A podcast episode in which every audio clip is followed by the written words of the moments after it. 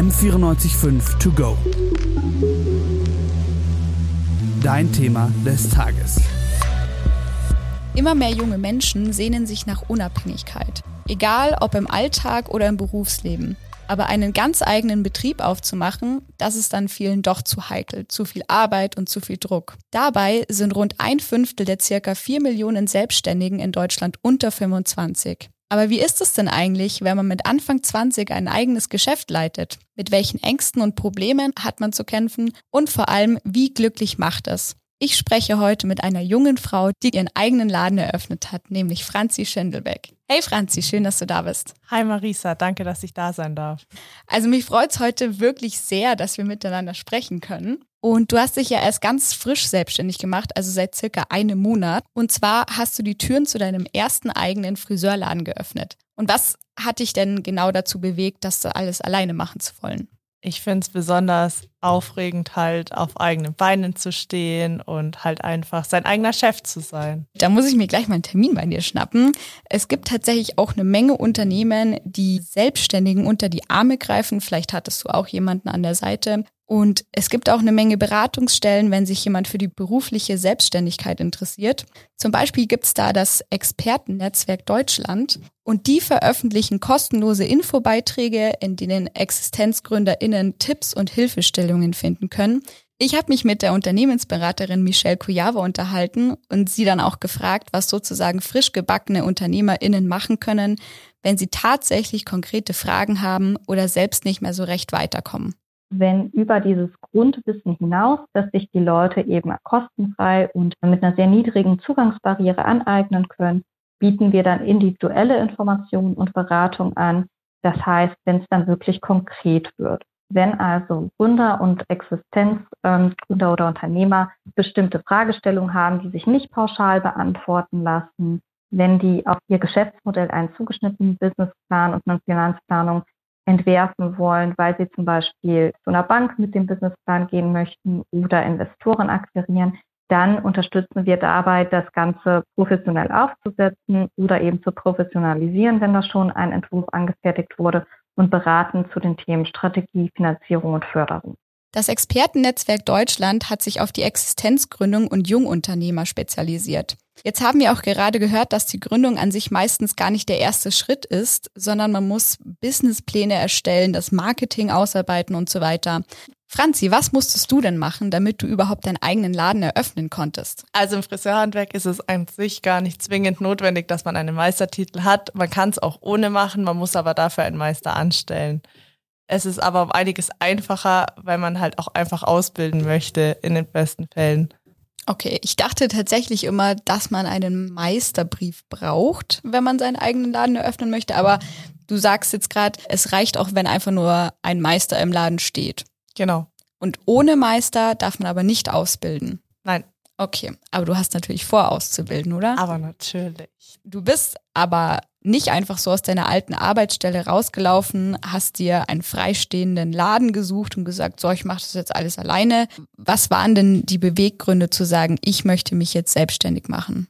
Also bei mir war das ganz viel einfach dieses für mich selber sozusagen, das zu erarbeiten, mein eigener Chef zu sein, wirklich so das zu machen, was mich halt ausmacht, weil für mich ist mein Beruf ja keine Arbeit in dem Fall, sondern mehr so meine Berufung, mein Hobby und von daher ist es halt so, ich habe mir halt von den Besten, wo ich halt gearbeitet habe, alles abgeschaut, was mir halt gefallen hat und aus denen allen das Beste in mir halt sozusagen rausgeholt. Wusstest du eigentlich schon immer, dass du Friseurin werden willst?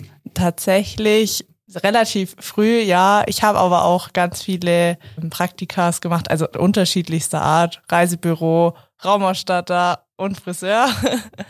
Und für mich war eigentlich recht schnell klar, dass ich halt sehen muss, was ich mache. Und das ist halt mit Friseur. Ich habe Kommunikation mit den Kunden und mir geht es auch ab. Also gerade in der Corona-Zeit, wo wir im Lockdown waren und so, habe ich erstmal gemerkt, wie sehr mir die Leute einfach fehlen. Weil wir ja vorhin äh, den Irrtum aufgedeckt haben, dass jeder Friseur, wenn er seinen eigenen Laden eröffnen möchte, einen Meister braucht, ist es auch wirklich so, dass man als Friseurin richtig extrovertiert sein muss und eine Labertasche und wirklich 24-7 nur ans Reden mit den Kunden denkt. Also ich muss tatsächlich sagen, in der Ausbildung, ich war ein ganz schüchternes Mäuschen. Aber man wächst halt einfach auch an sich und die Kunden wollen ja auch wissen, was einen bewegt und warum es so ist. Und dann meine neugierige Art an sich ist halt dann schon sehr hilfreich, weil ich halt dann auch von den Leuten halt sehr viel erfahre und ich finde halt auch das große Ganze bei uns zum Beispiel, einem Friseurhandwerk, ist halt die Leute von oben bis unten anzuschauen und auch die Hintergründe zu wissen, weil nicht jeder Beruf mag jede Frisur oder passt nicht überall und ich finde das dann schon irgendwie voll interessant auch. Ich habe so viele Sachen gelernt, was halt auch Leute machen, wo ich mir so dachte, wow, sowas gibt's. Also man äh, lernt nie aus, selbst wenn man sich schon selbstständig gemacht hat, lernt man nicht aus. Nee, gar nicht. Aber das ist voll schön, weil ich habe das jetzt auch schon öfter mal gehört, so von Freundinnen, wenn sie beim Friseur sitzen, die sagen, das ist immer deren kleine private Therapiestunde, sag ich mal. Da kann man einfach frei von der Leber wegreden und gleichzeitig werden, einem die Haare schön gemacht. Ja, man muss auch auf derselben Wellenlänge mit seinem Friseur sein, weil die Harmonie muss ja auch stimmen, weil gerade die Damen, die sind halt auch oft mal drei Stunden bei uns und da musste halt auch so einfühlsam und sowas schon auch sein. Also ja, aber wie gesagt, ähm, ich glaube, das lernt man tatsächlich mit der Zeit. Irgendwann weiß man schon, bei welchen Kunden man wie reden darf und soll. Ja, und vor allem die Leute, dem merkst du es auch an, wenn sie eher ruhiger sind, dass sie halt ihre Ruhe wollen. Und wenn sie schon so hibbelig und freudig sind, einzusehen, dann macht man da natürlich auch mit. Das sind schöne Gedanken, wenn man sich selbstständig macht. Die Freude auf die Kunden. Was ich mich jetzt gefragt habe, ist dir die Entscheidung leicht gefallen oder was ist dir alles durch den Kopf gegangen? Ich wusste schon immer, dass ich mich selbstständig machen will nach meiner Ausbildung. Das war mir relativ schnell klar. Was bei mir halt schwierig war mit der Standortanalyse und sowas. Deshalb musste ich auch meinen Businessplan schreiben, um mir halt sicher zu sein, worauf ich meine Werte lege. Michelle Kujava sagt, dass es in den letzten Jahren klare Tendenzen gibt, in welche Richtung FreiberuflerInnen oder eben Startups gehen. Wir bekommen natürlich schon Trends mit. Wenn man jetzt richtig von Startups spricht, also von innovativen Unternehmen, da geht es dann viel um die Themen Nachhaltigkeit und Digitalisierung, also viele Software-Ideen, die da umgesetzt werden oder eben die Verbesserung von Produkten hin zu einer ökologischeren Variante. Andererseits bemerken wir auch, wenn es um Freiberuflichkeit geht, ähm, dass sich viele Leute im Bereich Coaching selbstständig machen möchten. Das ist ein wachsender Bereich in den vergangenen Jahren. Und äh, da wird zunehmend auch eine Marktsättigung erreicht. Das heißt, die Leute müssen sich überlegen, wie kann ich herausstechen aus den ganzen Angeboten, die es bereits gibt und mit welchen Kompetenzen und Qualifikationen kann ich mich da positionieren. Und das klassische Handwerk, sprich wie in deinem Fall, Franzi, Friseurbetriebe, Schreinereien, das ist auch immer beliebt. Aber selbst wenn jetzt alle Dokumente beisammen sind, kann es immer noch Hürden geben. Und jetzt, Franzi, mit welchen Herausforderungen musstest du dich herumschlagen? Also so finanziell gesehen, aber auch emotional. Also für mich war es gerade emotional gesehen, ehrlich gesagt, so schwierig. Ich habe halt so eine Angst gehabt, dass es halt nicht anläuft. Also ich dachte immer, man trennt sich nicht so leicht von seinem Friseur. Ich wurde eines Besseren belehrt.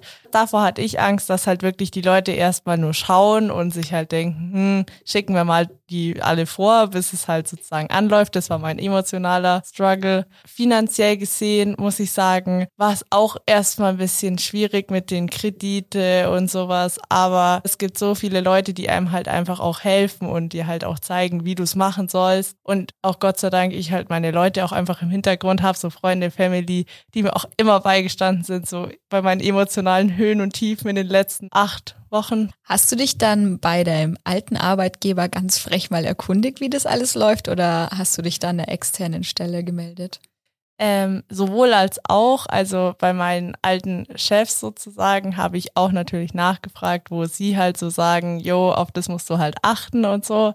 Das war mir auch ganz wichtig, weil wenn ich halt das nicht von denen wissen kann, dann dachte ich mir so, oh, das wird dann aber schon ganz schön hart. Ich habe aber auch extern angefragt, aber ich muss sagen, extern, die reden halt komplett anders mit dir. Also das ist schon alles sehr hochgestochen dann manchmal, wo ich mir halt dann auch dachte, ich hab's ja nicht gelernt. Woher soll ich denn wissen, was ich jetzt alles dahin geben muss, um das halt zu machen? Und da waren meine Chefs natürlich komplett andere Einstellungen. Die haben auch gesagt, wo man halt am besten für die ganzen Sachen einkaufen kann und sowas. Also die Insider-Tipps hast du dir quasi bei deinen Ex-Chefs geholt. Ja. Sehr gut. Ja, ich stelle mir das auch gar nicht so einfach vor, da erstmal sich einen Überblick zu verschaffen. Ich wäre tatsächlich komplett aufgeschmissen. Ich wüsste gar nicht, wo ich anfangen soll. Und ähm, Michelle Kujava habe ich dann aber auch gefragt, was man denn für Möglichkeiten hat, wenn der Plan dann doch konkreter werden soll, sich selbstständig zu machen sowohl Gründer, die erst interessiert sind, die noch nicht formal gegründet haben, also die noch kein Gewerbe angemeldet haben, noch keine Geschäftstätigkeit aufgenommen haben, zählen zu unseren Kunden. Mit denen besprechen wir dann zum Beispiel das Geschäftsmodell, bevor die an den Markt gehen, weil die eben sagen, okay, ich möchte die Sache direkt richtig angehen. Wir haben aber auch Kunden, die bereits seit mehreren Jahren am Markt sind und die in bestimmten Bereichen einfach schwerpunktmäßig zusammenarbeiten möchten. Das heißt, die zum Beispiel feststellen nach mehreren Jahren, okay, die Marktanforderungen, die haben sich ein bisschen geändert, wir möchten unser Marketing neu ausrichten oder wir müssen unser Produktsortiment neu aufstellen. Da arbeiten wir dann auch mit etablierten Unternehmen zusammen.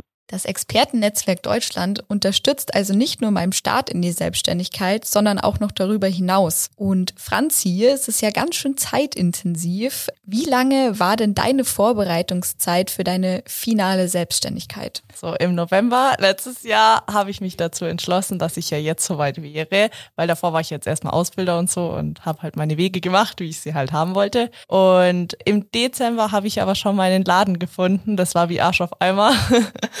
Aber final meine Umbaumaßnahmen waren halt dann sechs Wochen, weil es ein komplett anderes Geschäft davor drin war. Und da war ich auch ganz froh, dass meine ganzen Handwerker und sowas auch Zeit hatten. Und das war auch meine hebeligste Phase. Also die letzten sechs Wochen, bevor mein Start war, das war schrecklich. Ich kann mir auch gut vorstellen, dass es so eine emotionale Achterbahnfahrt einfach war. Total, weil einfach auch diese Lieferverzögerungen und sowas einfach dazu kamen. Das war dann sehr aufregend für mich, aber es war immer wieder schön halt zu sehen, wie alles halt seinen Lauf nimmt und wie es immer schöner wird und wohnlicher und auch so wohlfühlender. Ja, also ich war ja schon da, habe mir das Ganze mal natürlich auch angeschaut und ich muss sagen, man kommt rein und man fühlt sich einfach schon wie zu Hause. Das war mir auch sehr wichtig, dass, also erstens, ich muss mich ja wohlfühlen und wenn ich das ja ausstrahle, fühlen sich ja die Leute automatisch auch wohler. Und für mich ist es auch ganz wichtig, dass Leute halt auch reinkommen, weil oft verbindet man ja mit dem Friseur irgendwas, ob das jetzt der Geruch ist oder sonst was. Ich habe halt sehr viel Holz drin, was das alles ja auch nochmal ein bisschen wohnlicher macht. Und für viele ist es halt auch so dieses, wow, es ist einfach mal anders als woanders. Und das Grün macht's viel aus. Ja, das stimmt. Ich bin ja auch ein riesen Pflanzenfan und da steht einiges drin. Das habe ich sehr positiv aufgefasst bei dir. Was gefällt dir denn bisher am besten an deiner beruflichen Freiheit? Bist du happy mit allem? Ich bin total zufrieden mit allem. Also muss ich wirklich sagen, könnte es nicht schöner sein. Klingt mega gut und ich freue mich auch voll für dich. Ähm, Michelle Kujava hat mir dann auch erzählt, dass die meisten ExistenzgründerInnen mit Strategie, Finanzierung und Marketing Probleme haben. Gab es da auch was in dem Bereich, wo du dir Sorgen gemacht hast oder immer noch Sorgen hast oder etwas, was dir irgendwie gar nicht taugt bisher?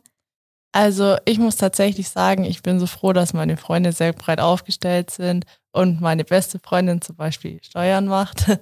Ja, ich glaube, so Privatmenschen, die strugglen schon richtig, wenn sie ihre Steuererklärung privat machen müssen und dann hast du jemanden da an der Hand, das ist ja perfekt. Ja, vor allem, es, es gibt halt jetzt mittlerweile so viele Plattformen, wo es halt auch so viel einfacher macht. Ich muss es da jetzt nicht mehr per Post hinschicken, sondern ich lade es einfach online hoch und sie nimmt sich raus, was sie braucht.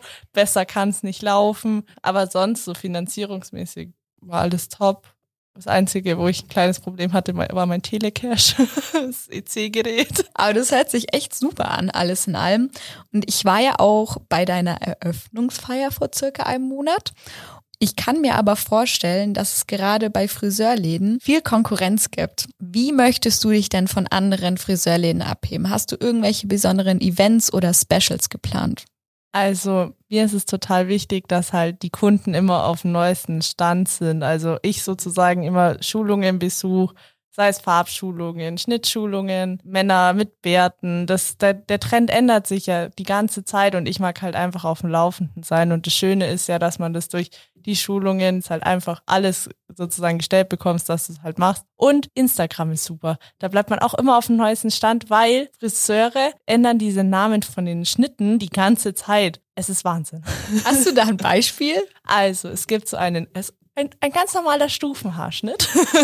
der hieß bis letzte Woche noch Wolfscut und jetzt heißt der Shaggy. Also Wolfscut habe ich noch mitbekommen, aber Shaggy habe ich noch nie gehört. Siehste? Ich davor auch nicht. Die Kundin kam letzte Woche, sie erkennt Shaggy. Ich so, was? Dann kam ein Foto und dann dachte ich mir, ein Wolfscut. Ah, das ist ja crazy. Das ist genauso Fukuhil heißt Mullet. Ja, aber ich glaube, das ist tatsächlich nur die englische Bezeichnung dafür, es oder? ist einfach nur wild. Das auf jeden Fall. Aber ich glaube, das sind wirklich so Trends, die dann aus Amerika rüberschwappen und dann denkt sich halt irgendjemand aus New York, ja, das heißt Wolfcut und dann aus San Francisco sagt jemand, nee, das heißt Shaggy und dann stehst du in Deutschland hier und denkst du so, ja, okay, was jetzt, Leute? ja, so ungefähr. Genauso wie Balayage 100 verschiedene Namen hat mittlerweile und alles ist eine Balayage und ich mir immer denke, ah ja, okay. Bist du nur auf Instagram unterwegs oder hast du auch noch andere Medien, um auf dich aufmerksam zu machen? Mm, ich habe Instagram und halt tatsächlich mein Internetauftritt. Aber ansonsten halte ich mich tatsächlich eher so zurück, was so den anderen Social Media Sachen angeht. Ja, ich denke mal, Instagram ist halt das, wo die jungen Leute, sage ich jetzt mal, am meisten unterwegs sind. Da wirst du schon deine Hauptzielgruppe ansprechen können. Ja, ich habe tatsächlich aber auch viele Flyer verteilt. Also ich bin halt einmal rumgelaufen in den Ort und um die in den umliegenden, habe da Flyer in die Briefkästen verteilt. Aber mehr Werbung braucht's gar nicht, weil die Leute machen halt auch Mundpropaganda und das ist das Schönste, was es gibt, wenn du einfach weiterempfohlen wurdest. Ich glaube, dass das wirklich die beste Werbung ist, wenn man angesprochen wird, so hey, warst du beim Friseur, schaut richtig gut aus und dann sagst du, ja, ich war bei Franzis Schnittwerk. Ja, so muss es laufen und das ist das Schönste. Jetzt habe ich dich ganz schön ausgequetscht über das Thema. Ich will dir deinen restlichen freien Tag jetzt nicht auch noch klauen. Nur noch eine kleine Frage zum Schluss. Was ist denn dein Rat für alle Menschen, die überlegen, sich selbstständig zu machen? Ich würde es jedem ans Herz legen, lieber probieren, als gar nicht erst probiert haben. Und das Gute ist ja, mit so einem Businessplan kannst du halt so viel einfach schon mal von dir aus halt einfach auch rausfinden, wo die Werte liegen, was du unbedingt machen willst, was du halt überhaupt nicht vertreten willst. Und das finde ich halt ist für Leute einfach das beste Gefühl, wenn du einfach auf deinen eigenen Beinen stehst und du einfach mal so für dich halt auch das alles machst. Also es ist jetzt quasi nicht nur, ich will Kohle machen und ich bild mir da jetzt ein, dass das das Einzige ist, sondern es ist auch wirklich über sich selber hinauswachsen und sich selber ein Reich schaffen, in dem man glücklich wird. Genau. Und einfach dieses, diese persönliche Weiterentwicklung ist einfach so wichtig in dem Prozess. Und ich finde, das braucht man auch. Das sind auf jeden Fall sehr schöne Gedanken zum Abschluss.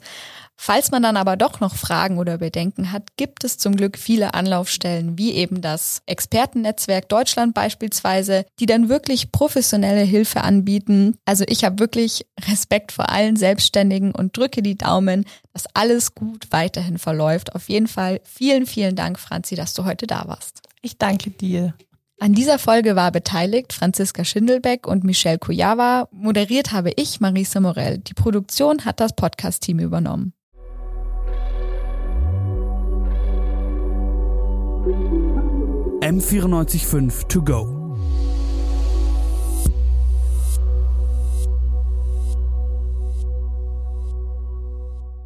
M945 to go ist eine M945 Produktion. Ein Angebot der Media School Bayern.